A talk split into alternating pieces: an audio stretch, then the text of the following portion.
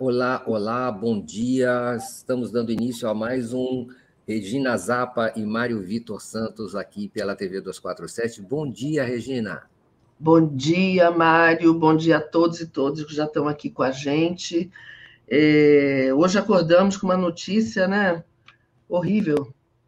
É, nós todos já sabemos né, que estamos aqui, né, quem não sabe ainda, é, nós tivemos uma execução né, realizada nessa madrugada na Barra da Tijuca, no Rio de Janeiro, de o irmão da deputada federal pelo PSOL, Sâmia Bonfim, Diego Bonfim, de 35 anos, foi executado por quatro homens é, vestidos de negro é, que deixa, de, saíram de um carro juntamente com outros três médicos que participavam, junto com o Diego, que era ortopedista, é, de um congresso é, na, no Rio de Janeiro. Vieram para o Rio de São Paulo participar de um congresso médico e houve essa tragédia, essa barbaridade que foi esse tipo de execução, não é?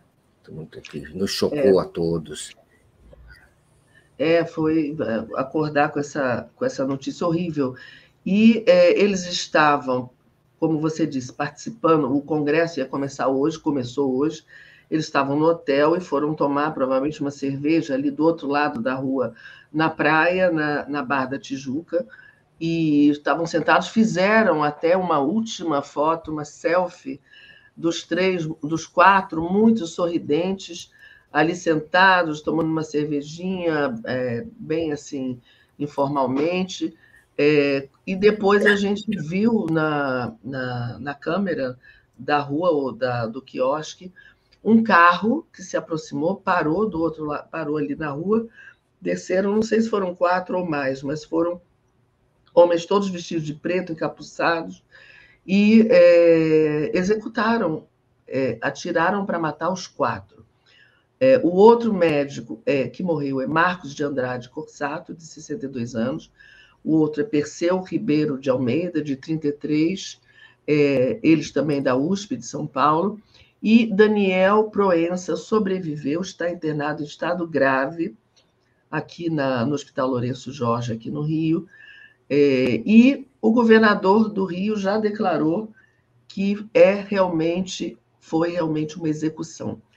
É, as pessoas só não sabem se tem motivação política, é, porque o é, Diego era irmão da Sâmia, da deputada Sâmia Bonfim, que é casada também com, com o deputado é, Glauber Braga, são é, os dois do PSOL, que é e a SAM é muito ativa na, na CPI, é, a gente é, acha logo que tem cheiro de crime político, embora as pessoas todas estejam dizendo que ainda não se pode configurar crime político, mas que definitivamente, definitivamente foi uma execução.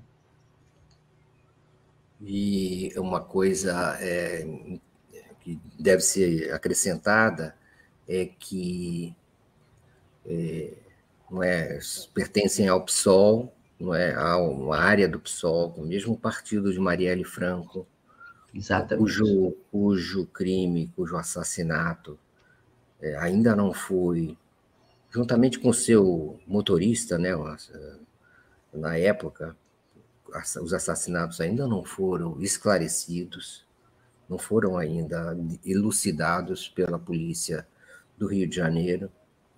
E então há essa coincidência, essa sucessão de, de violências contra.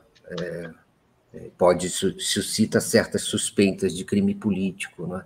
mas isso ainda precisa ser bem apurado. E por falar de, apuração, Regina, é, a gente lembra que pelas primeiras iniciativas não se tem muita esperança de que a polícia do Rio seja tão é, eficaz na, na, elucidação disso. Não é? Ah, parece que já se manifestou o governo federal e o governo federal vai participar dessa, é, ou talvez liderar essa tentativa de apuração desse estranho crime, estranhíssimo crime, violentíssimo, lamentável, execrável, inaceitável, é, mais um desses, por, pela violência em si, não é, Regina? É, independentemente violência. da política, não é? Pela violência em si, nessa sucessão de é, execuções que às vezes a gente tem de, que a gente tende a presenciar em todos os estados do Brasil. No Brasil, em qualquer lado do Brasil isso acontece. O Mário, e, e, e aquelas cenas, é uma cena de filme, né? Você vendo aquele carro parando e aquelas pessoas com fuzil. Foi uma, um fuzilamento, né? E é muito, muito, muito grave isso. A gente já, aqui no Rio de Janeiro, a gente sabe como a milícia age, como a polícia age, como eles entram nas comunidades é, e executam muita gente. É, agora, assim, ali no meio, é, em frente a um hotel na Barra da Tijuca, é uma, uma execução desse tipo, eu acho que é, é, é, um pouco inédito e é da maior violência. E também isso coincide, Mário, com o anúncio feito pelo ministro Flávio Dino, anteontem ou há três dias, de é, que prometeu é, enviar reforços da Polícia Nacional, da Guarda Nacional, para o Rio de Janeiro, e houve ali um pequeno contratempo com o Capelli, né? porque ele, vinha, ele veio ao Rio para conversar, porque havia uma, uma questão que o governo do Rio, o governador, não estava querendo é, aceitar. Olha, está aqui, olha. O, o, secretário executivo, Ricardo Capelli, né, Segurança Pública, ele veio, recebeu notificações do Ministério Público Federal do Rio de Janeiro, questionando é, e fazendo exigências sobre o apoio da Força Nacional às políticas estaduais, às polícias estaduais do Rio de Janeiro. E por isso esse esse movimento foi suspenso temporariamente. A gente não sabe o que vai acontecer hoje, mas é muito estranho que tudo isso tenha acontecido é, nesse momento também, né? O Mário, Sim. olha, o, eu, é... eu vou te dizer, o nosso, eu não sei se você quer mais dizer alguma coisa.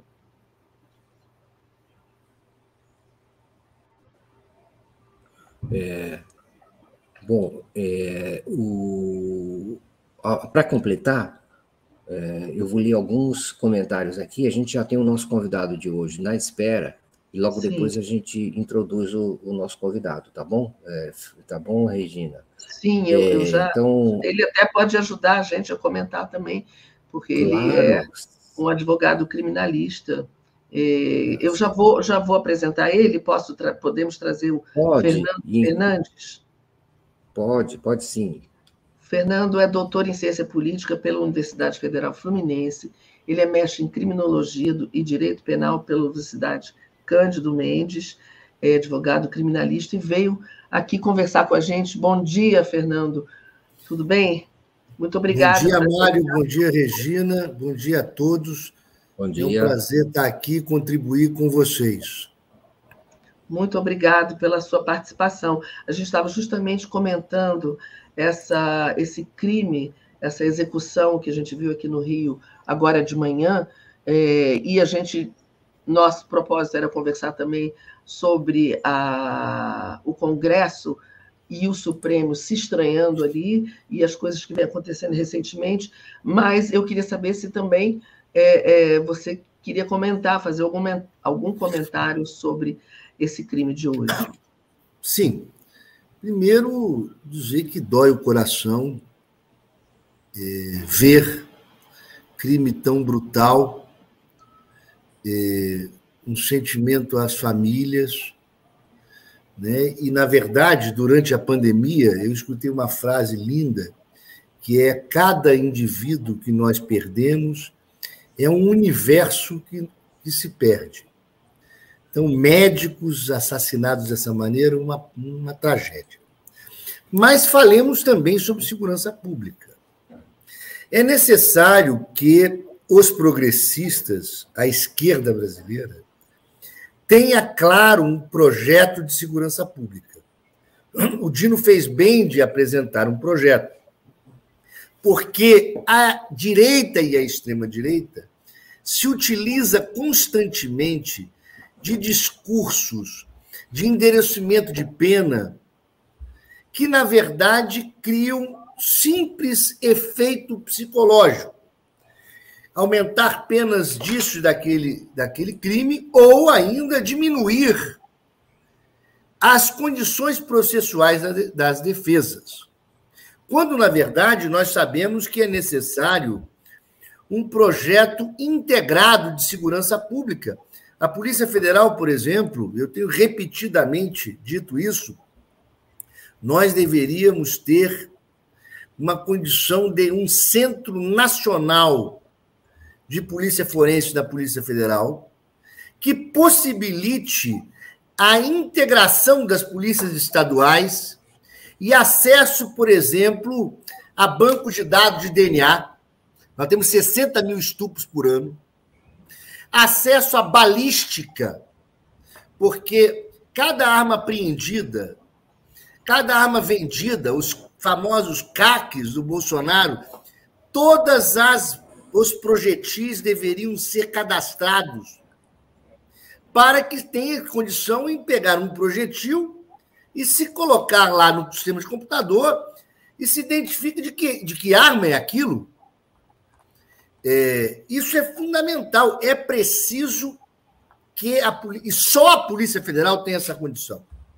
É preciso que a Polícia Federal seja um centro nacional de polícia forense. E, e nós precisamos, inclusive, pensar em certa modificação legislativa de federalizar determinados crimes. Por quê? Hoje, por exemplo, é possível um pedido do procurador-geral para que determinados crimes o STJ possa criar a competência da Justiça Federal em caso de direitos humanos. Só que o seguinte, é, essa integração da Polícia Federal com as polícias estaduais é fundamental, porque quantos serial killers nós temos no Brasil? Nós não temos esses dados. Quer dizer, um crime acontecido em Apó quanto no Chuí, será que a balística é a mesma? Quantos assassinos mudam de estados? Nós precisamos é, diminuir a, a quantidade de presos por crimes que não deveriam estar presos, como tráfico desarmado, que o Supremo está discutindo, como crimes menores sem violência, mas precisamos defender a vida. E defender a vida significa utilizar a inteligência para isso. Me desculpe me alongar, mas mais uma questão. É um claro, absurdo, um sem absurdo problema. que uma cidade como, como Rio de Janeiro e eu falo isso porque eu acabei de participar de uma investigação. Você não tem câmeras com condição, muitas vezes, de olhar a placa do carro. Você não Sim. consegue identificar a cara de um sujeito. Então, hoje, você tem condição, por exemplo, se tiver um sistema melhor, e é, com inteligência artificial, de identificar um carro e o sistema descobrir para onde o carro foi. Você não consegue identificar para onde o carro foi, o carro some no meio da cidade. E isto tudo é fundamental porque nós temos um crime organizado no estado do Rio de Janeiro, que é a milícia. Exatamente. Nós precisamos combater a milícia. E para combater a milícia, eu tenho dito que só, só criando um sistema em que a investigação estadual sobre crimes contra a vida seja acompanhado pela Polícia Federal. Porque como a polícia vai investigar a própria polícia? Evidente que muitos crimes têm envolvimento de policiais. São crimes preparados por gente treinada. É possível Sim. ver essas imagens, eu não analisei direito, mas traficante não tem condição. Traficante não. fica na favela ou na comunidade, né? E é restrito em determinadas áreas da cidade. Quem se locomove são pessoas que têm envolvimento com o Estado e têm treinamento de ação. Portanto, é necessário, na minha visão, o primeiro se pensar em integração de inteligência, em federalização de determinadas investigações de crime. É preciso pensar fora da caixa. E os progressistas, nós precisamos entender que faz parte do Estado a repressão. E nós precisamos ter um projeto de repressão humanista. Defender a vida é fundamental. Nós não podemos ter crimes como o crime da Marielle, que não se consegue achar câmeras, que a polícia tem uma dificuldade gigantesca de agir. Nós precisamos ter projeto de segurança pública e segurança pública que integre a inteligência federal com a Polícia Estadual, dê condições à Polícia Estadual, mas, ao mesmo tempo, fiscalize a condução dos inquéritos. O... Regina? Fernando, não, eu ia dizer que eu vi as imagens na televisão hoje e aquilo é trabalho de profissional. É, como, como você está dizendo, aquilo não é traficante, não é bandido, qualquer bandido. Aquilo é um trabalho de gente treinada, profissional, eles foram com a maior tranquilidade, fizeram a execução, voltaram para o carro, também assim, de costas até, nem, nem se preocuparam muito, enfim, parecia mesmo. Agora, eu queria saber o seguinte: o que é preciso fazer para a gente descobrir os mandantes do assassinato da Marielle e do seu motorista? Olha, me parece que as investigações, e que pese as dificuldades que ocorreram, dificuldades de inteligência, porque as câmeras estavam desligadas, porque você não tem, não tinha condições e tal, mas me parece que é, também dificuldade porque agentes do Estado dificultaram essa investigação, mas me parece que as investigações têm estado muito avançadas ultimamente, inclusive com uma delação premiada de um sujeito que, é, evidentemente, é, parece que entregou muita informação. Eu acho que as investigações estão avançadas. Mas, é, além do crime da Marielle, que nós precisamos é, chegar aos autores, nós precisamos entender que o objetivo de uma investigação e punição, além de punir o autor do crime, é evitar novos fatos. É prevenir fatos futuros. Veja, eu sou um apaixonado Houve uma, uma pequena interrupção, né, Regina? É, mas acho que daqui a pouco ele volta, deu uma congelada. Pronto. Voltou. Melhorou? Voltou. Melhorou? Eu disse o seguinte: eu sou um apaixonado pela aviação. E é interessantíssimo que a cada acidente aéreo há uma investigação, primeiro policial, mas há uma investigação do acidente que visa criar elementos, regras, é, estruturas que evitem um novo acidente. Claro. Então, nós precisamos entender isso, que nós precisamos resolver o problema da Marielle, esse bárbaro crime, nós precisamos evitar novos crimes políticos e dar segurança à população. Nós não podemos ficar em torno é, dos mesmos defeitos. E nós estamos vendo que é, combate à milícia é fundamental e inteligência. Inteligência. É preciso integrar a inteligência. E o que nós estamos vendo hoje certamente é crime que tem muita relação com a morte de Marielle. Podem não ser os mesmos autores, mas é o mesmo tipo de organização criminosa que tem envolvimento dentro do Estado brasileiro, dentro do Estado do Rio de Janeiro. E nós precisamos realmente dar segurança às pessoas. Isso aqui é entrar no programa de vocês. As pessoas e a nós mesmos. Precisamos dar segurança a, a nós. E, para isso, nós precisamos aperfeiçoar o sistema de segurança. E os progressistas, nós precisamos ter clara consciência de que direitos humanos também é estrutura policial. Dar condição à polícia de agir, investigar e punir quem deve ser punido. Nesse momento, doutor, o, gente, nossos pensamentos vão para os familiares dessas vítimas, né? E para a dor que toma conta deles, não é? É inevitável as consequências e, a, e a situação de a impotência que toma conta é, de quem é, é, obrigado a enfrentar uma tragédia de muito, sobre muitos aspectos inexplicável como essa, essa violência, não é? Retirando essas pessoas amadas por, eh, por, pelos seus familiares do direito de viver, não é? Então, o nosso pensamento vai para vai essas pessoas todas também, nossa solidariedade. Doutor, é, e também no caso específico da deputada Sâmia Bonfim, não é? Uma mensagem também de reforço para a luta que ela representa, também para o deputado Glauber Braga, uma mensagem de reforço para a luta que, que eles representam, e de apoio ao trabalho deles e de uh, suporte para que eles continuem representando o que, o que fazem, mesmo à custa do sacrifício pessoal que isso implica.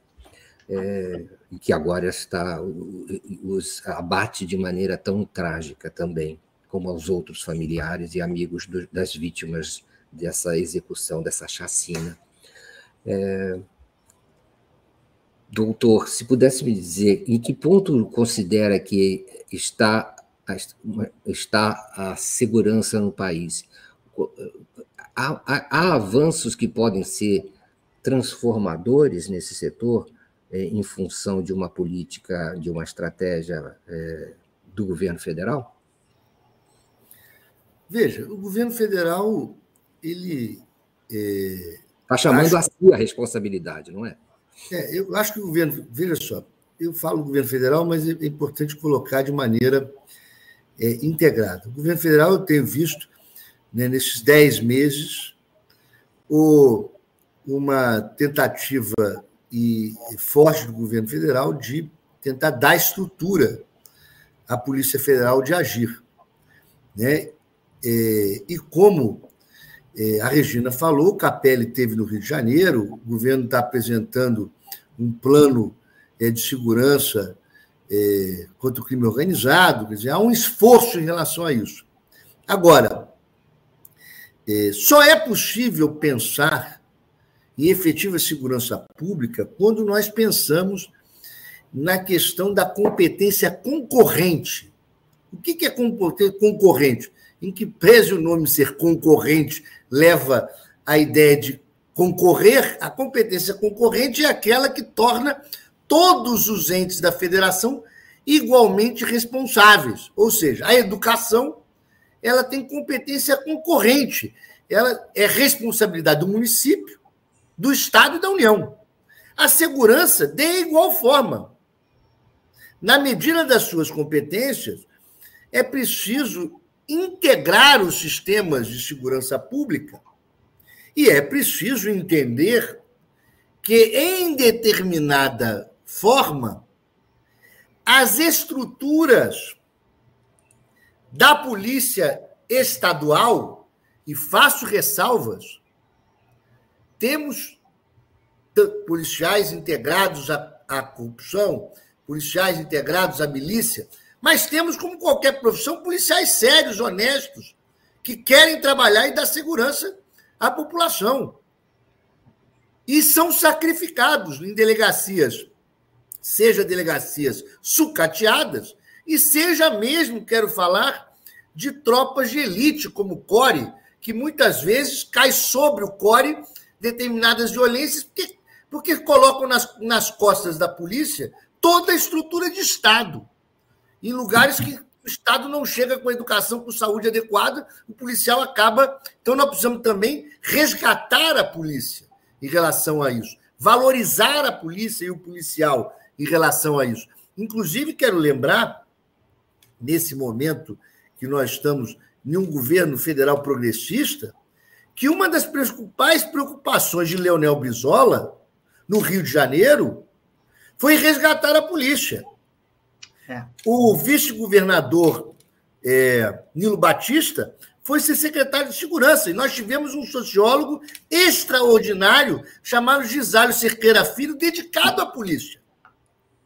Inclusive, um dos diálogos do Gisalho Cerqueira Filho, que foi meu orientador de doutorado, era o seguinte: tira, tira uma pessoa da sociedade para ser melhor do que a sociedade que ela serve. Como a Alemanha nazista conseguiu passar do nazismo para uma sociedade avançada, reformulando a polícia. Ou seja, a redemocratização, que nós ainda não concluímos, exige a redemocratização do Poder Judiciário e do Ministério Público, que não o fizemos, exige cuidarmos das Forças Armadas, que nós vimos agora há pouco. O grande problema que vivemos nas Forças Armadas em que pese como instituição não ter se envolvido com golpe, mas elementos das Forças Armadas e bem integrados é, participaram dos atos golpistas e precisamos cuidar das polícias. Redemocratizar as polícias e ter uma polícia valorizada, decente, mas que, além de valorizar o policial, dê instrumentos de segurança pública ao Estado, com integração e fiscalização. Porque a polícia do Estado do Rio de Janeiro não conseguirá se livrar da milícia que é integrada por policiais. Só uma força externa para conseguir fazer isso, valorizando aqueles policiais que não estão integrados e são ameaçados. Veja, eu falei de uma tropa como o CORE, que é uma tropa violenta, bem preparada, armada, mas é a única que enfrenta a milícia e tem, e tem seus delegados ameaçados pela milícia. Olha, olha que coisa impressionante. Ao mesmo tempo que ela, às vezes, é acusada, por exemplo, como ocorreu inúmeras mortes numa comunidade recente, que, uma ação do CORE, é a única que enfrenta a milícia. E tem ameaçada a milícia. Então, a gente precisa ter inteligência, inclusive, em conduzir essa questão de segurança pública, porque nós precisamos resolver o problema dessa corrosão ao sistema de segurança pública do Rio de Janeiro, que é a milícia. Esses caras, esses caras, eles são responsáveis por investigar os próprios crimes. Então, nós não vamos ter a solução nunca disso se nós não tivermos uma intervenção. Não estou falando de uma intervenção federal do ponto de vista formal. Estou Sim. dizendo de uma, de uma inteligência da Polícia Federal dedicada a identificar esses elementos. É, só uma perguntinha, o senhor acha, é, acho perfeito, perfeito tudo o que o senhor disse aí. O senhor acha que é possível a gente ver o empenho é, do governo federal, a gente vê o empenho do ministro Flávio Dino, mas como melhorar as polícias no Rio de Janeiro se não há um empenho do governo estadual? Primeiro, é evidente que mudando é, que mudando as forças do governo estadual, isso torna mais possível. Veja, o Freixo, por exemplo, nós sabemos que o Freixo lutou a vida inteira contra a milícia. Né?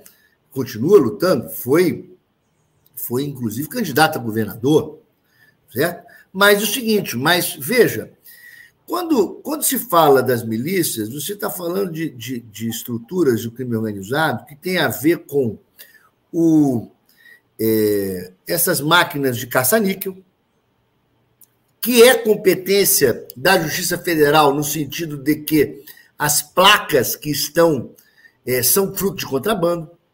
Nós estamos falando de uso de arma de uso privativo. Nós estamos falando de tráfico de armas.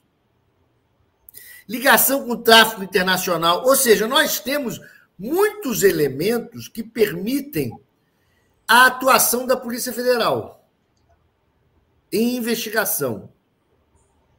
E, evidentemente, que isso permite com que haja interceptação telefônica, monitoramento, agente filtrado e uma série de coisas que precisa faz, fazer para que esses policiais sejam identificados e presos.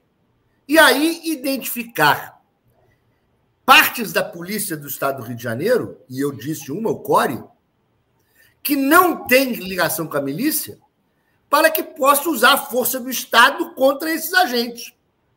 E, inclusive, trazendo elementos exteriores ao Estado da Polícia Federal em grandes ações. Porque é o seguinte: não há solução para a segurança pública do Rio de Janeiro se tiver elementos da polícia envolvendo com crime. Não há, não, aí o Estado não funciona. Mas, repito, é preciso também que as câmeras de segurança de trânsito, que são de competência, por exemplo, do município, sejam integradas a um sistema de segurança e inteligência e com qualidade para identificar placas e faces das pessoas. Porque você vê, então é preciso pensar de uma forma integrada. E repito, é algo que, que é, não se vê muito nos progressistas nós estamos muito preocupados com outra, outras alas do Estado, sociais, que são fundamentais, saúde, educação, etc. Mas não podemos deixar a área de segurança pública exclusivamente para a direita. Nós precisamos dar uma solução de segurança pública. e para o cidadão e para a própria polícia e para o próprio policial, que muitas vezes, abandonado em determinadas coisas, se, se ilude com o canto da sereia da extrema-direita. E isso nós precisamos solucionar. O, o, Ainda temos que falar do Supremo. Aqui. Dá. O, o quê? O quê? Ainda temos tempo de falar do Supremo, mas vamos seguir, Isso, ainda tem um tempinho. Falar, eu vou só ler uns comentários aqui e a gente já parte para, vamos dizer assim, para a proposta original do nosso encontro, que acabou sendo, digamos assim, obviamente. Atropelada. É, atropelada pelo, pelo, pelo, pela tragédia dessa madrugada, não é? O Celso Rocha fala: crime político, direita e extrema-direita dando mensagens para a esquerda brasileira.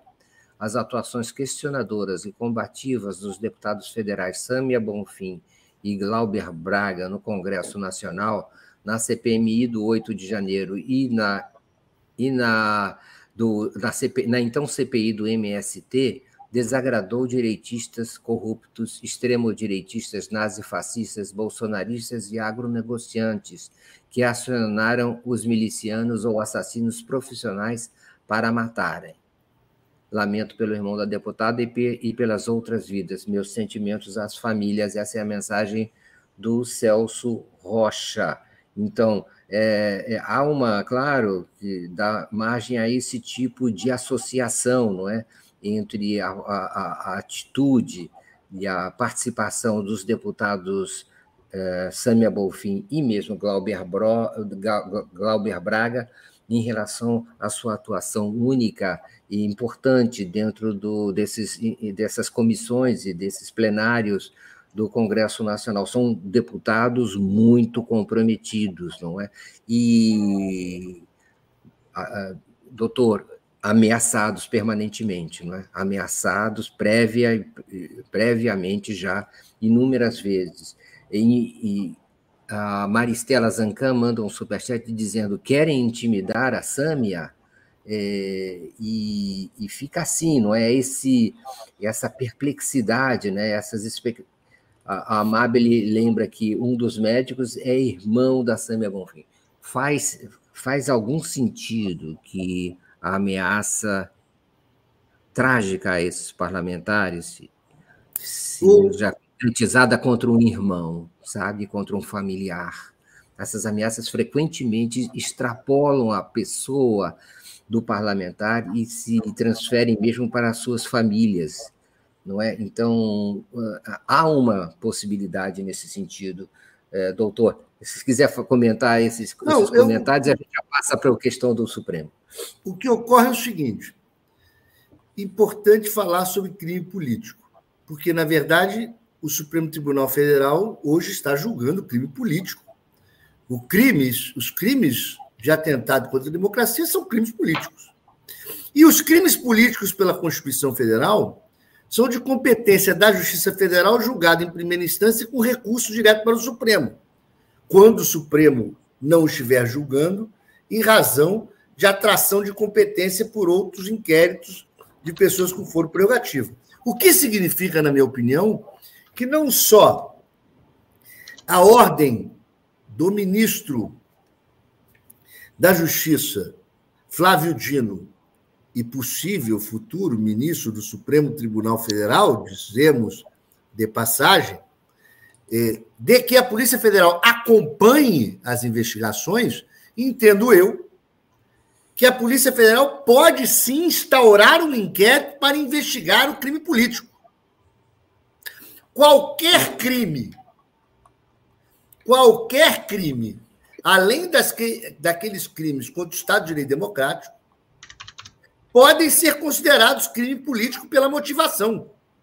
Ou seja, um homicídio qualificado, que está no artigo 121 do Código Penal, quando quando movidos por vontade política, podem ser considerados crimes políticos.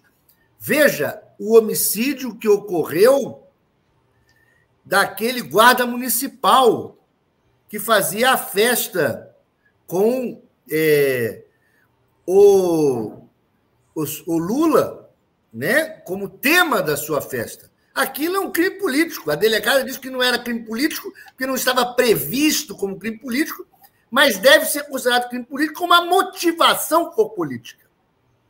Portanto, além da investigação que deve ser dirigida pela Polícia do Estado do Rio de Janeiro, em relação ao homicídio qualificado, organização criminosa, etc., a Polícia Federal deve instaurar paralelamente uma outra investigação para investigar as armas com que esse sujeito estava, que é fruto de contrabando, para investigar a possível existência de crime político e vai se chegar à conclusão de se o crime é político ou não ao final da investigação.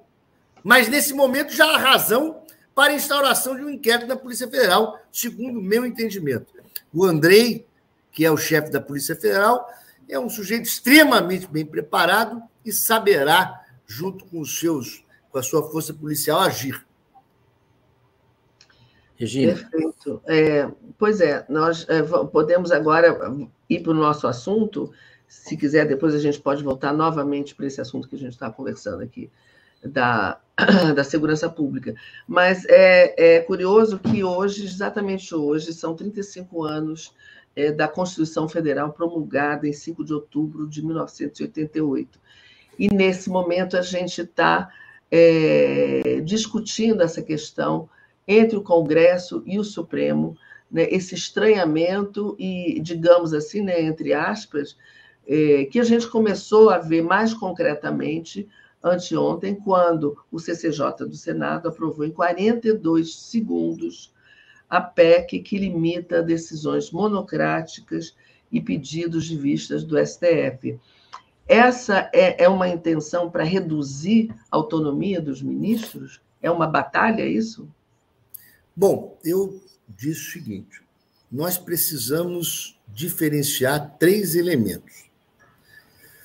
O momento político, o que é inconstitucional, né?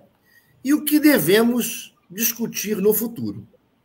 Politicamente, precisamos lembrar que acabamos de sair de um governo que, durante quatro anos, incentivou o conflito institucional do Executivo Presidência da República com o Supremo Tribunal Federal. E isso fez no sentido de insuflar uma tentativa de golpe. O ataque aos ministros do Supremo Tribunal Federal tinha o objetivo claro de desfazer o sistema democrático, desacreditar as eleições e insuflar parte da população contra as instituições e contra a democracia. Portanto, ultrapassado esse momento, acredito que politicamente o melhor é que trabalhemos para que tenhamos momentos de paz, de tranquilidade e de amadurecimento das instituições. E acredito que o presidente do Congresso e do Senado não estejam em outra linha em que pese haver incentivo a este tipo de votação, que, na verdade, simbolicamente, serve para continuar insuflando elementos que continuam com ideias golpistas contra as instituições, contra o Supremo. Segundo ponto, inconstitucionalidade não é possível limitar as decisões monocráticas de ministros do Supremo Tribunal Federal, porque isso afronta as garantias individuais. Nós não podemos pensar na chegada de um habeas corpus ou no mandado de segurança na Suprema Corte que exige decisões urgentes e o ministro não poder apreciar a concessão de uma liberdade ou a tutela de uma de uma medida urgente de direito líquido e certo. E também quanto à vigência de lei federal. Se houver uma lei inconstitucional, vamos a um exemplo. Nessa questão, por exemplo, que o Congresso está tentando afrontar o Supremo Tribunal Federal, na questão do casamento de pessoas do mesmo sexo. Imagine se o Supremo, se o Congresso Nacional, de maneira hipotética, é, faz uma lei proibindo essa questão, importante, julgada constitucional pelo Supremo, imagine o que é hipotético, que não vai acontecer, que o presidente da República, o que é impossível com o Lula, mas defira, promulgue a lei. Ora, o Supremo Tribunal Federal pode, em decisão monocrática, suspendê-la de imediato. Agora, ultrapassando isto, é preciso entender que, a longo prazo, precisamos sim debater algumas questões do Supremo.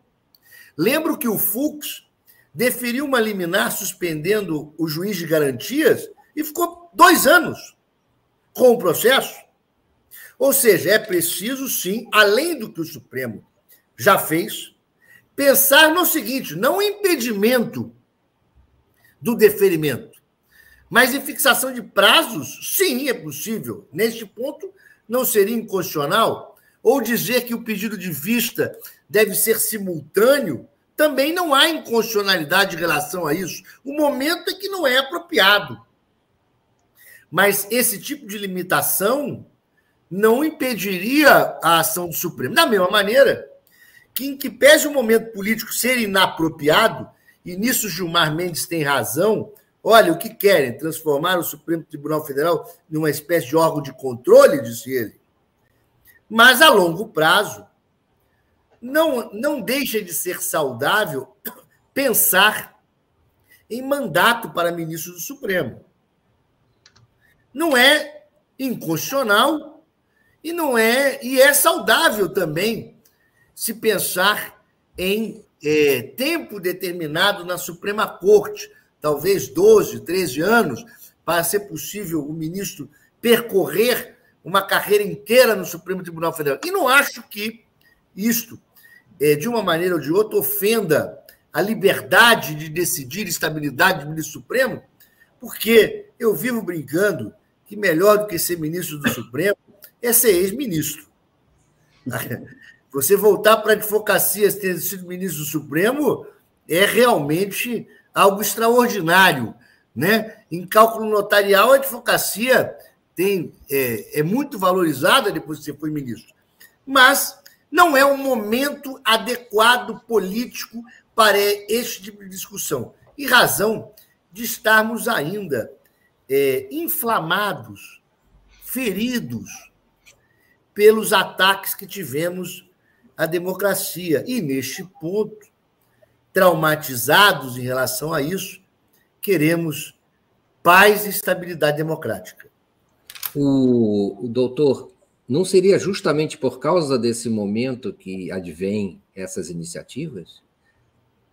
Sim, na verdade é o seguinte, na verdade, esse tipo de iniciativa no momento é uma iniciativa simbólica que não acredito que haja efeito prático de desdobramento, mas que simbolicamente insufla, permanece uma, um insuflamento daqueles que visam continuar corroendo a democracia.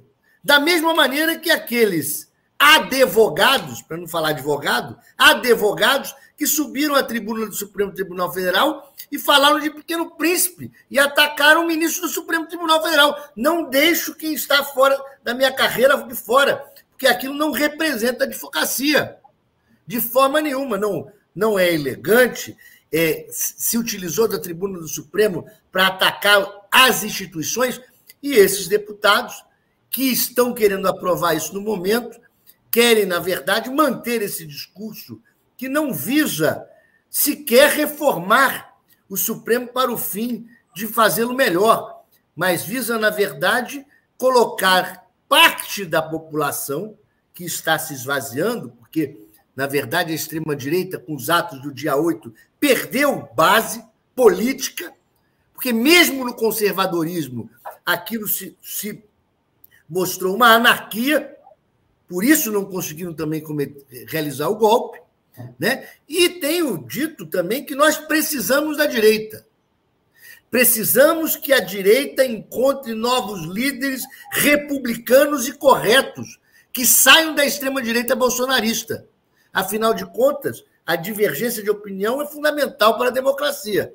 Mas esse tipo de atitude, de atacar as instituições e se utilizar do Congresso Nacional para isso, atacando o Supremo, seja, nesse, seja nesses assuntos no momento, seja aprovando a limitação de, de decisões monocráticas e constitucional, seja querendo rebater o Supremo Tribunal Federal em questões que julgou constitucional, como, como a união homoafetiva, seja querendo rever a questão do Supremo ter é, decidido que é inconstitucional punir autolesão na questão das drogas. Isso é uma tentativa de controlar o Supremo Tribunal Federal e atacar a instituição do Supremo. Evidentemente que isso precisa ser rechaçado.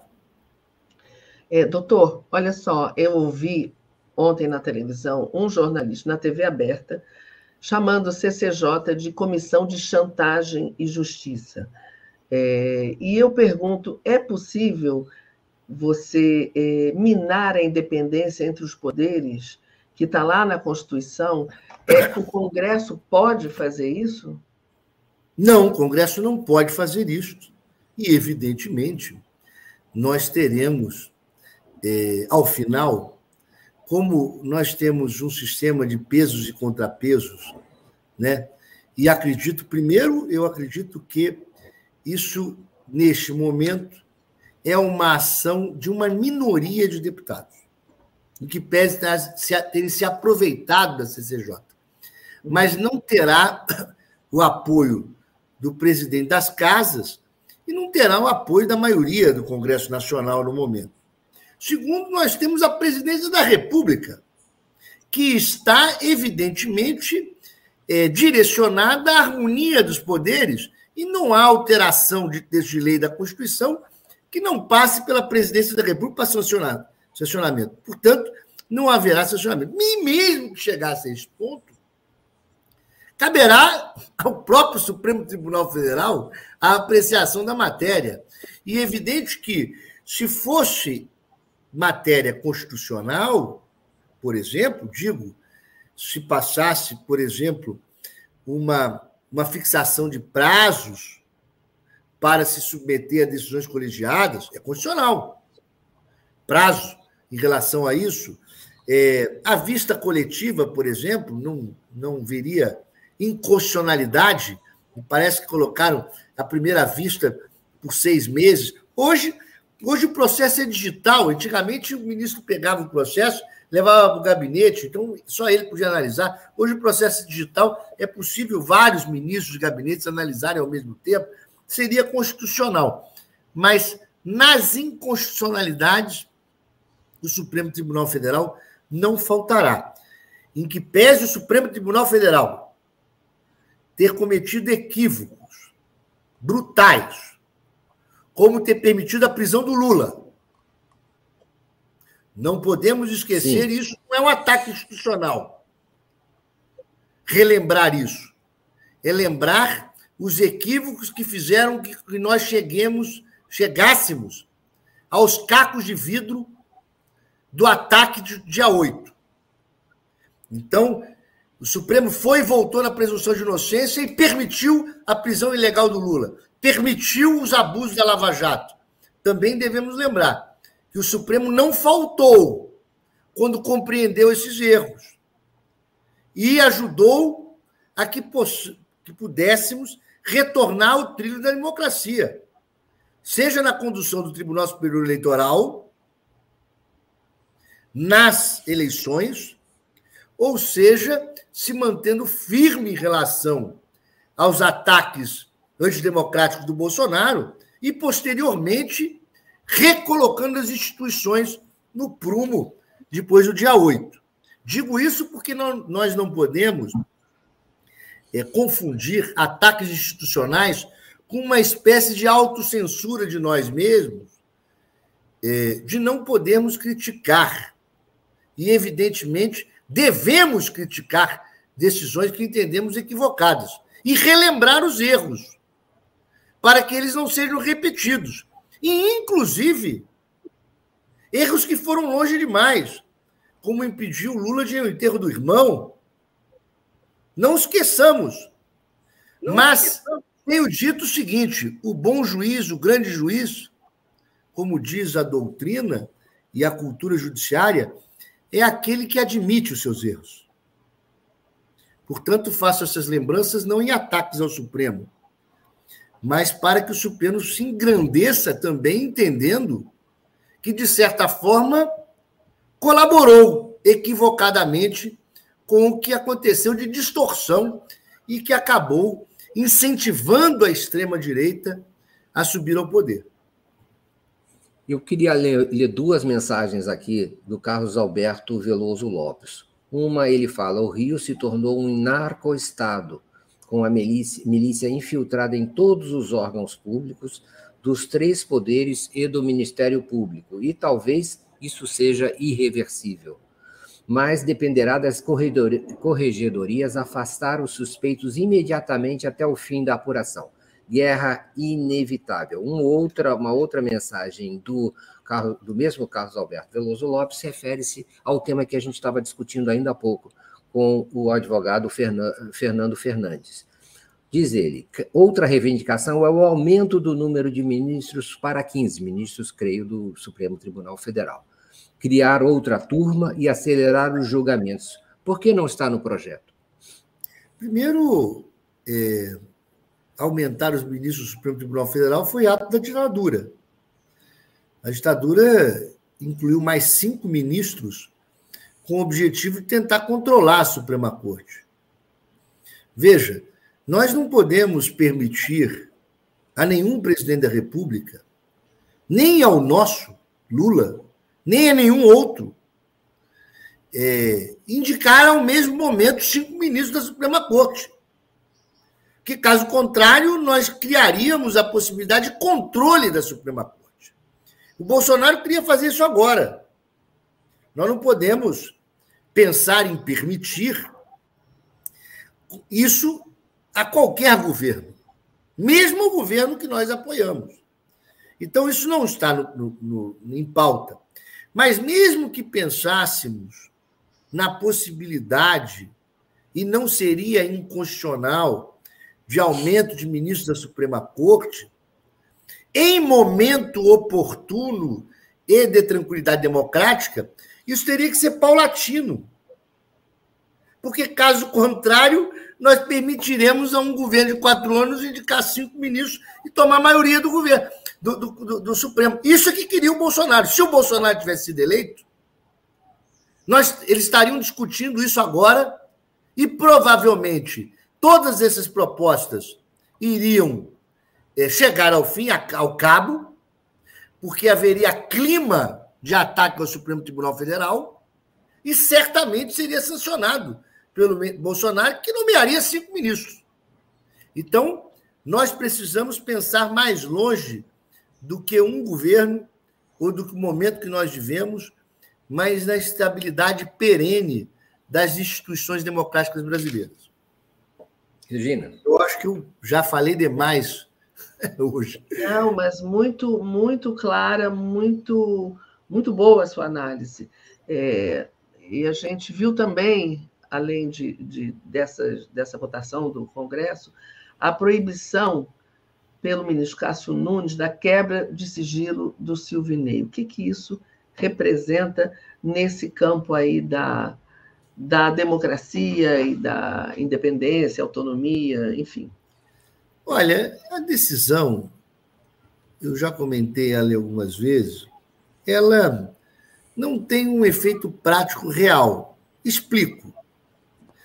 Primeiro, porque é, o inquérito que investiga os atos antidemocráticos está sobre a relatoria é, do ministro Alexandre de Moraes. E certamente lá ele terá, se já não tem, a quebra de sigilo decretada.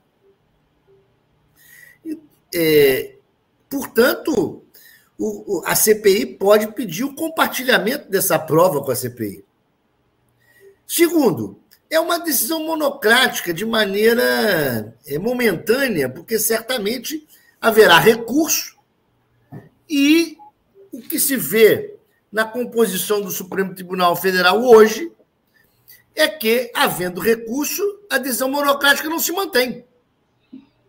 Entendi. Portanto, é uma decisão, na minha opinião, sem efeito prático real nenhum.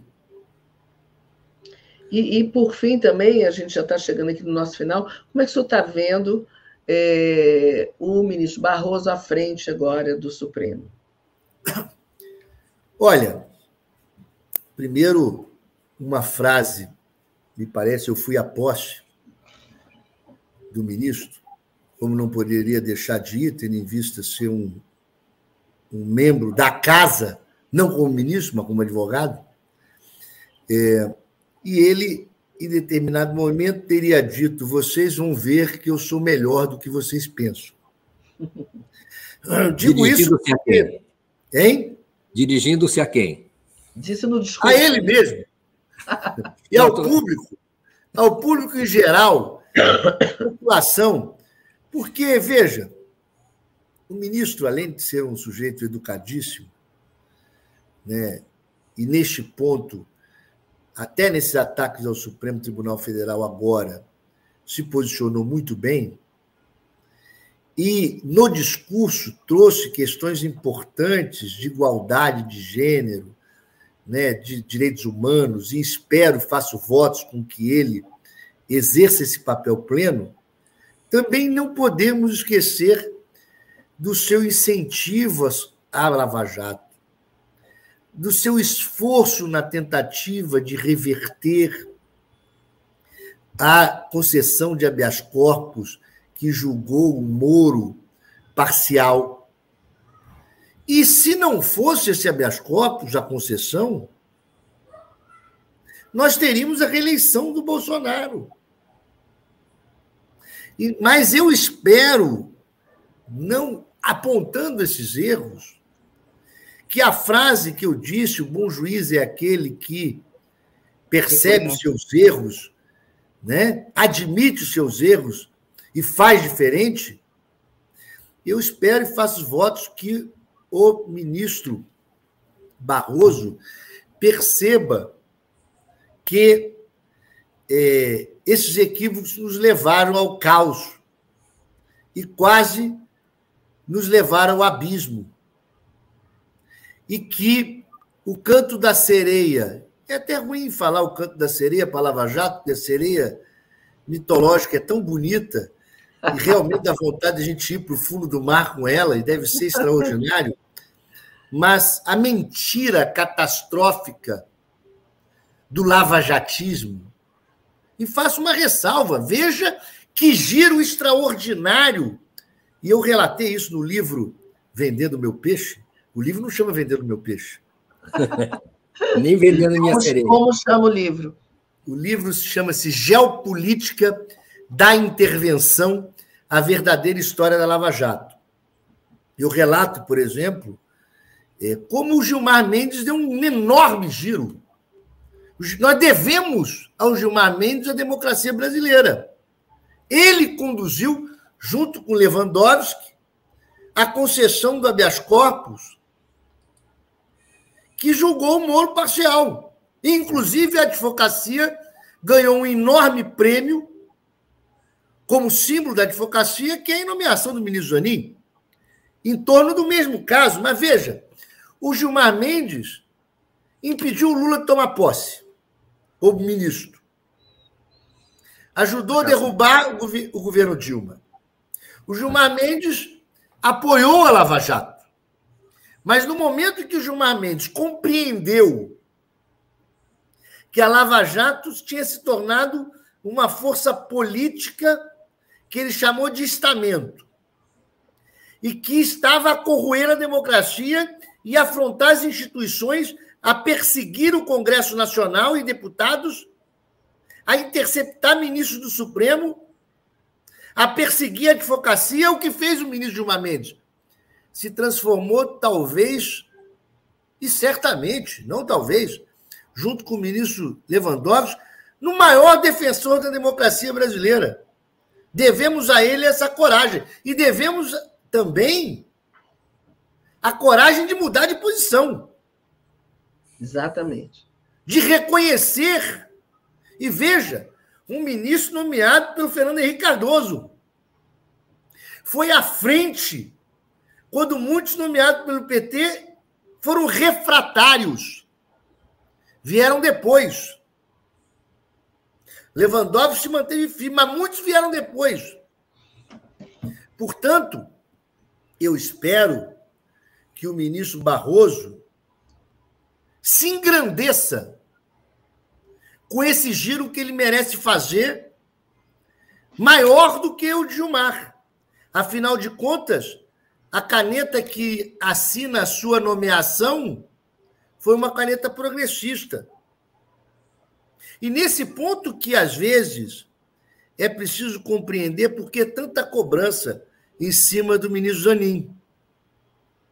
Por que ele votar de maneira A ou B causa tanto problema, muitas vezes? É porque a legitimidade do ministro Zanin advém da caneta do Lula. Portanto, das causas progressistas que o levaram lá, não só da advocacia. E por isso a ele uma expectativa que ele, de certa forma, precisa levar em conta nas, nas suas compreensões pessoais e, nas, e nos seus votos. Perfeito, perfeito, perfeito, doutor.